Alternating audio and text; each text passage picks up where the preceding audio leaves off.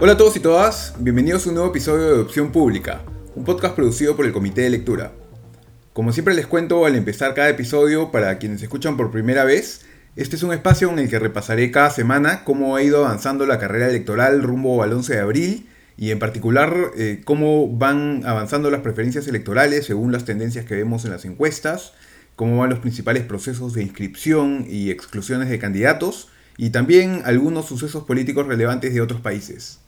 La semana pasada entrevisté a la CEO de Datum Internacional, Urpi Torrado, para analizar los números que publicó ese encuestador en febrero, y hoy voy a dedicarle el programa a analizar los puntos más importantes de la última encuesta del Instituto de Estudios Peruanos, que se publicó este último domingo. Además, al final quiero plantearles también una teoría que he estado pensando sobre la intención de voto de Julio Guzmán y qué le explica, y comentar también brevemente ahora sí qué es lo que debe resolver en los próximos días el Jurado Nacional de Elecciones en el caso de George Forsyth, el último candidato presidencial de los 18 eh, que, que aún están en competencia, que no ha sido formalmente inscrito todavía.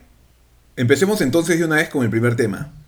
Yo sé que para cuando escuchen este podcast probablemente ya hayan leído, visto o escuchado algún otro contenido con los resultados, y sin duda lo más llamativo es quiénes crecen y quiénes caen y en ese aspecto hay tres candidatos que destacan.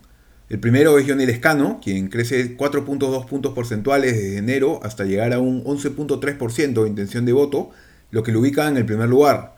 Lo segundo que llama la atención es la caída de George Forsyth de 13.3% en enero hasta 8.1% en febrero, con lo que cae del primero al tercer lugar y ahora está empatado con Keiko Fujimori, quien tiene el mismo porcentaje, y está por detrás de Verónica Mendoza, quien tiene 8.9% y está segunda esta vez, sin haber crecido ni caído significativamente en los últimos meses. Por último, se confirma también un rápido crecimiento de Rafael López Aliaga, quien pasa de 2.4% a 7.6% en febrero y ahora está en quinto lugar, por detrás de Fujimori y Forsyth. Pero yo quisiera insistir en otro punto, y puede que ya les parezca hasta un poco tedioso con esto que les voy a decir, pero la verdad es que a mí lo más resaltante de esta encuesta me sigue pareciendo el hecho de que nadie pase de 12% de intención de voto. Por el contrario, hay un total de 31% que responde que no elegiría a ningún candidato o que votaría blanco o viciado. Ojo, no se dejen llevar por el hecho de que hayan caído 5 puntos porcentuales la cantidad de gente que responde que no elegiría a ningún candidato, porque también ha subido casi 3 puntos la cantidad de los que votarían en blanco o viciado, con lo cual es lo mismo que nada, y los indecisos solo caen en total 2 puntos desde enero, como les decía, de 33% a 31% ahora en febrero, y esto luego de que este mismo indicador haya crecido respecto de diciembre, cuando era solamente 29%. Es muy llamativo y me parece que es el factor más importante de esta elección y algo que se confirma una vez más con esta encuesta, el hecho de que tanta gente esté indecisa y además entre quienes sí se animan por alguna de las opciones, que estén tan descontentos con la oferta actual pese a que 9 de cada 10 peruanos dice que sí piensa ir a votar el próximo 11 de abril, en una tendencia que además es creciente desde el año pasado y habiendo sido el ausentismo en 2016 de menos de 20% según la OMPE. El IEP no hacía encuestas de este tipo en el 2016 y como ya les he contado, dos encuestas con metodologías distintas no son propiamente comparables, pero solo para que se hagan una idea, la, que, la encuestadora que sacaba eh, sus estudios a fines de mes hace 5 años era GFK, y a fines de febrero, esta encuestadora mostraba que los indecisos eran menos del 21% en ese momento y que más bien más del 50% ya se inclinaba en ese momento por alguna de las dos primeras opciones, que en aquel entonces eran Keiko Fujimori y Julio Guzmán. Si quisiéramos llegar esta vez al 50%, tendríamos que sumar la intención de voto de los cinco primeros candidatos. Y como mostraba Datum la semana pasada, el voto por la mayoría de estos candidatos es todavía muy frágil. En el mejor de los casos, solamente un 30% de la gente que apoyaba a cada uno de los candidatos decía estar convencida de su voto, ¿no? Decía que votaría definitivamente por él o ella. Eh, este es un escenario muy poco deseable, pues si se mantuviese así hasta el final, esto significaría que en el Perú podríamos estar eligiendo presidente a una persona que ni siquiera el 15% del país elegiría como primera opción. Podría elegirse, eh, por lo mismo, a alguien que tenga el rechazo del 70% o del 80% de la gente, siempre que su rival en segunda vuelta sea alguien con un poquito más de rechazo. ¿Se va a mantener así este escenario hasta el final? Es algo que está por verse, pero mi impresión es que no. Yo creo que la gente se va a decidir tarde o temprano y se va a enchufar más a la campaña, así sea hacia el final. Según Ipsos en el 2016, Casi el 40% de la gente dice decidir su voto en la última semana de la elección. Y es probable entonces que ese 31% de indecisos que vemos hoy caiga todavía, así sea, en la última semana. En 2016 vimos que al final fue solamente un 18% el que votó blanco viciado en primera vuelta.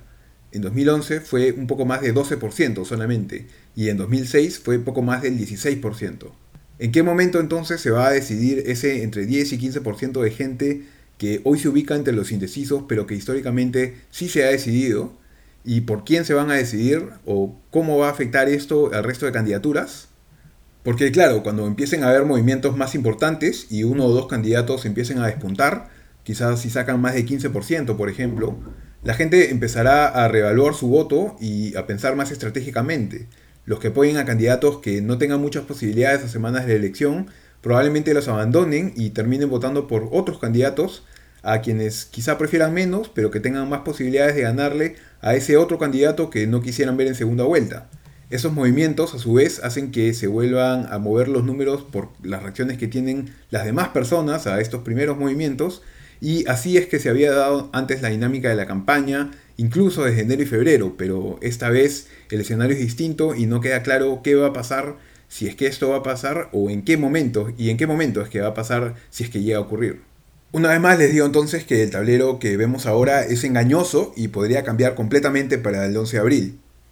La encuesta del IEP también nos muestra otro dato sobre la desconexión que hay, con, que hay de la gente para, con lo que está pasando en la política, con el dato específicamente del interés por la política, que ha vuelto a caer respecto del mes pasado.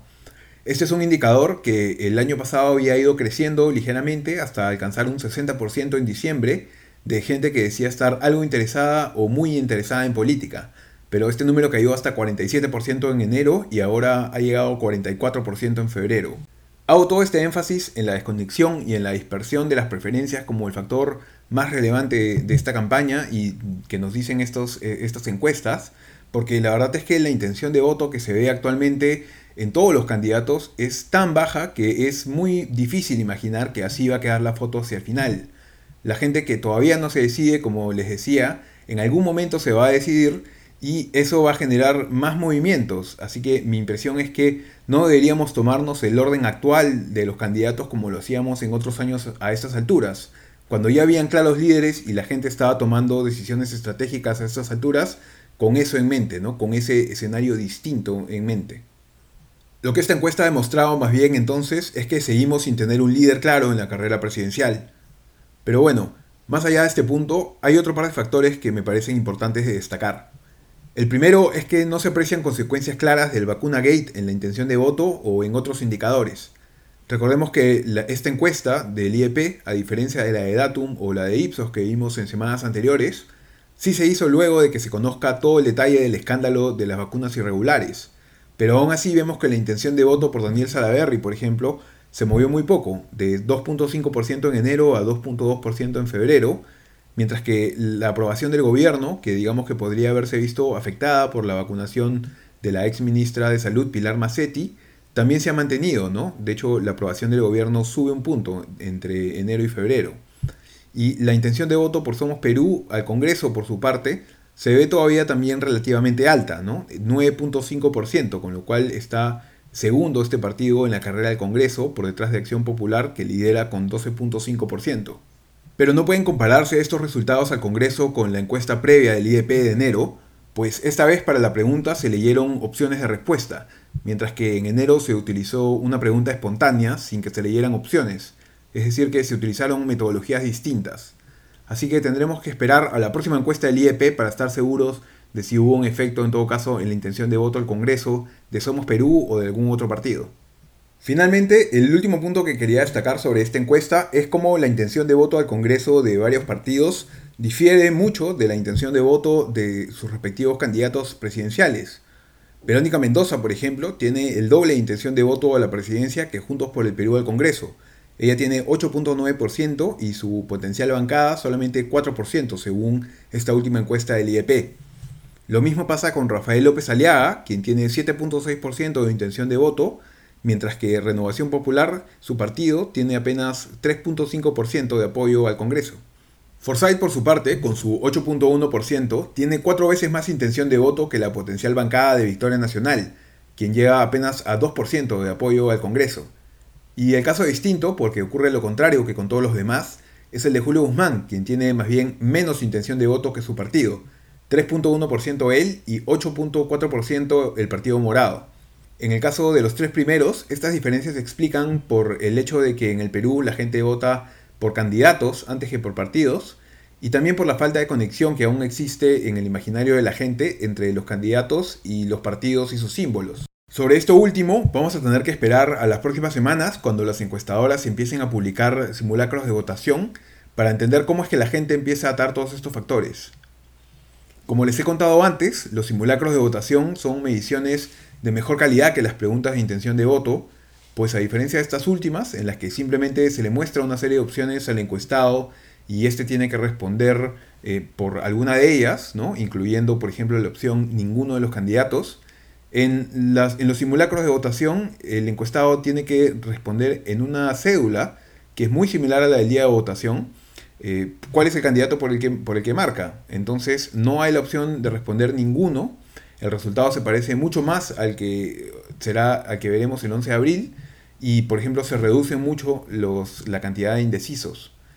Sin embargo, el caso de Julio Guzmán, que como ya hemos visto es distinto al de los otros tres candidatos, pues su intención de voto es más bien menor a la de su potencial bancada, no parece explicarse pues por lo mismo, ¿no? Por una falta de conocimiento del partido. Más bien la gente parece estar premiando de forma explícitamente distinta su evaluación al Partido Morado de la que es su evaluación a Julio Guzmán como candidato. Pero más allá de lo que explique esa diferencia que hay entre Guzmán y su partido, que merece un comentario aparte, quiero dejar ahora de hablar de la encuesta del IEP para pasar a revisar específicamente la intención de voto de Guzmán, porque hay un punto que creo que hasta ahora había venido pasando desapercibido, o más bien había sido mal enfocado. Y me refiero a un error que yo mismo he cometido también, creo. Y, es que si ustedes retroceden a los episodios de, este podcast en noviembre y diciembre, van a ver que más de una vez les comenté que a mí me causaba sorpresa el hecho de que Guzmán no haya recibido mayores réditos de su participación en las marchas de noviembre, porque luego de esa participación no vimos eh, que se haya traducido eso en una crecida intención de voto importante en diciembre o en enero. Y más bien, luego de ello, lo que hemos empezado a ver es una caída, sin que haya habido algún escándalo similar a los del año pasado, por ejemplo, ¿no? Digo que me causó sorpresa no ver a fines del año pasado que las marchas se tradujeran en una mayor intención de voto más rápidamente o más claramente por el abrumador apoyo que tuvieron, de casi 9 de cada 10 peruanos. Es probable que también hayan escuchado o leído otras hipótesis similares que tampoco previeron que la intención de voto por Guzmán hubiese podido caer de la forma en que lo ha hecho. Pero ¿por qué les digo que lo habíamos estado viendo mal? Pues porque no es que Guzmán ahora haya perdido un apoyo sólido que lo hubiese venido acompañando desde, desde hacía tiempo, y que las marchas no se hayan traducido en intención de voto de ninguna forma. Si uno mira a mediano plazo, lo que puede estar ocurriendo es en realidad otra cosa, que el apoyo a Guzmán más bien sí creció tras las marchas y que ese incremento fue el que vimos en noviembre y diciembre, y más bien se empezó a desinflar en enero y ahora más bien está volviendo a su tamaño natural, entre comillas, por llamarlo de algún modo. Me explico. En diciembre de 2019, la intención de voto por Julio Guzmán según Ipsos era de 6%. Antes, durante ese mismo año, esa cifra había llegado hasta 8%, aunque nunca más alto que eso. El número se mantuvo en 6% en enero de 2020, pero luego, en febrero, tras la campaña congresal de ese entonces y la difusión del video del incendio, el apoyo por Guzmán cayó a la mitad, hasta 3%, y desde entonces no se recuperó hasta la crisis de noviembre. La intención de voto por Guzmán osciló entre 3% y 4% entre febrero y septiembre de 2020, creció hasta 5% en octubre luego del primer intento de vacancia contra Martín Vizcarra,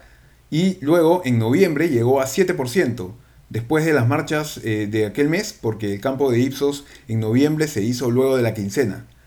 En diciembre, con la crisis aún fresca, la intención de voto por Guzmán llegó a su pico de 8% en Ipsos. Tras ello, poco a poco, y con la crisis de noviembre ya cada vez más distante, ha empezado a caer. Quizá entonces fue ese el aumento que tuvo Guzmán en su intención de voto en noviembre y diciembre, el efecto que tuvo el que haya sido uno de los candidatos que participó más activamente en las marchas. Su intención de voto sí creció, aunque fue solo un poco, y pasado ya el tiempo desde entonces, su apoyo podría no estar cayendo por las razones que se han venido teorizando en los últimos días, sino que simplemente podría estar volviendo a su tamaño natural, entre comillas, de cerca del 3%, que es el que tuvo casi todo el 2020. Su apoyo en noviembre y diciembre han sido la excepción y no la regla si es que miramos el mediano plazo. Si esta tesis es correcta, Guzmán no se habría recuperado todavía de cómo se afectó su imagen tras el video del incendio, aunque probablemente tampoco caerá a mucho menos de 3%, que como ya vimos es el porcentaje que mantuvo durante todo el año pasado, o durante casi todo el año pasado en todo caso. Antes de terminar el episodio de hoy, quería contarles brevemente qué es lo que está por decidir el Jurado Nacional de Elecciones en el caso de George Forsyth. Se ha dado mucha información confusa sobre su caso en los últimos días y quería simplemente que tengan claro qué es lo que está por pasar. Forsyth es el único de los 18 candidatos en carrera que no ha sido todavía formalmente inscrito, pues no ha dejado de tener abiertos procedimientos de tachas o exclusiones desde que solicitó la inscripción de su candidatura. Rafael López Aliaga también viene enfrentando un proceso de exclusión que está por evaluarse en segunda instancia en el Jurado Nacional de Elecciones, y más procesos así podrían abrirse contra otros candidatos hasta el 12 de marzo, que es la fecha límite para que esto ocurra. Pero más allá de este punto, Forsyth es el único que hasta ahora no ha recibido una resolución siquiera que confirme su inscripción como candidato, por los problemas que ha venido enfrentando hasta ahora. El problema principal en su caso es que el candidato Victoria Nacional declaró en su declaración jurada de vida información sobre ingresos y rentas del año 2020, en lugar de la misma información del año 2019, que es la que se le requería. Como el formato habla del año anterior, el candidato aduce que este inducía a error y presentó su información del año previo al proceso electoral, que es lo que entendió que había que hacer. Esto ha generado que la información sobre sus ingresos en 2019, que es la que se corrobora en el Jurado Electoral Especial de Lima Centro 1, no se corresponda con lo declarado con el candidato y eso es una causal de, exclusión según la Ley Orgánica de Elecciones. Es pues en ese sentido que el Jurado Electoral Especial de Lima Centro 1, que como ya les he contado es el jurado especial que atiende las candidaturas presidenciales en primera instancia este año, decidió la semana pasada insistir en excluir la candidatura de George Forsyth por estas razones que les he contado. Digo insistir porque antes de eso el Jurado Nacional de Elecciones había declarado nula una primera decisión del Jurado Electoral Especial de Lima Centro 1 en el mismo sentido, que también decidía excluir a Forsyth, pero que el Jurado Nacional de Elecciones eh, decidió que no había sido sustentada suficientemente. Entonces, la semana pasada, el Jurado Electoral Especial de Lima Centro 1 ha vuelto a sacar una resolución diciendo que de todas maneras debe quedar excluido Forsyth y ahora sí, en segunda instancia, el Jurado Nacional de Elecciones va a tener que evaluar si efectivamente el formato inducía error, si en todo caso esa falta que habría cometido el candidato debe ser sancionada o no con su exclusión, considerando todos los elementos del caso y sopesándolos también con el derecho de participación política. Bien, esos eran todos los detalles del caso y con eso eso es todo lo que quería contarles por el episodio de hoy. Espero que les haya sido útil la información y por favor no dejen de hacerme llegar cualquier comentario o sugerencia que tengan a través del comité de lectura o a través de Twitter, en donde pueden encontrarme como arroba Javier Albán. Antes de irme, les cuento también que se acaba de publicar el libro Mini Candidatos, publicado por Penguin Random House y editado por Carlos Meléndez, en el que se analizan en diferentes capítulos cómo llegan los principales partidos y candidatos a estas elecciones. Allí yo escribo un capítulo sobre el Partido Morado, del que les voy a contar un poco más en el episodio de la próxima semana, así que no se lo pierdan. Hay bastantes otros capítulos eh, sobre otros partidos y candidatos también muy interesantes, sobre los que también les contaré un poco más la semana, la semana que viene. Eso es todo, muchas gracias.